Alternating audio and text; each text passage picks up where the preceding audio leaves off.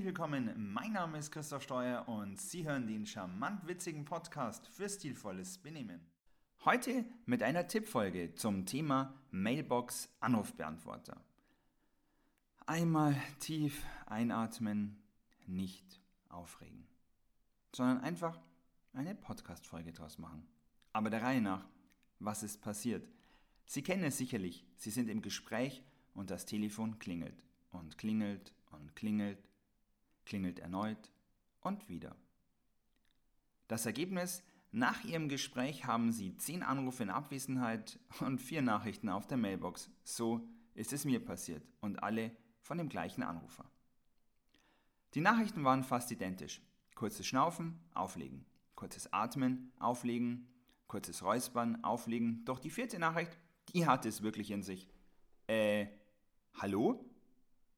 Ich melde mich später und aufgelegt. Und sowas, Entschuldigung, regt mich manchmal schon, ja, ich muss es sagen, wahnsinnig auf, weil ich es einfach nicht verstehe, wie man in Sekunden den ersten Eindruck mit eigentlich einer Kleinigkeit schon absolut versauen kann. Daher habe ich mir gedacht, zwölf Tipps für Sie, was Sie auf alle Fälle beachten sollten.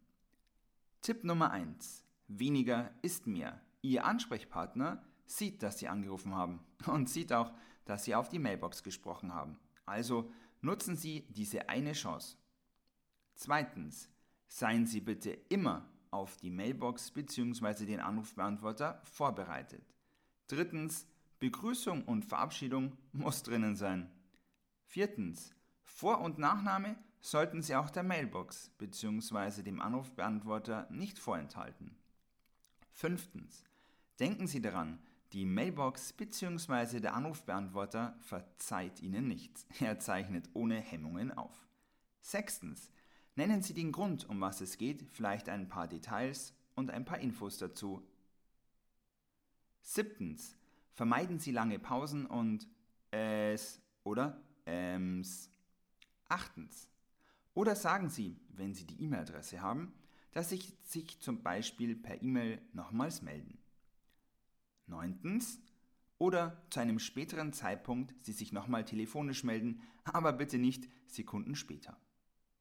Zehntens, ist es wichtig und dringend, bitten Sie einfach um einen Rückruf mit Angabe Ihrer Telefonnummer oder Kontaktdaten.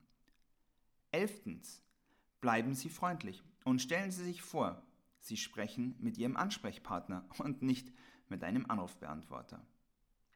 Zwölftens, hauen Sie bitte zum Schluss nicht den Hörer auf.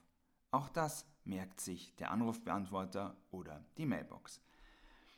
Ja, das wären meine zwölf Tipps. Ich hätte aber hier noch zwei extra Tipps für Sie. Extra Tipp Nummer eins: Lächeln.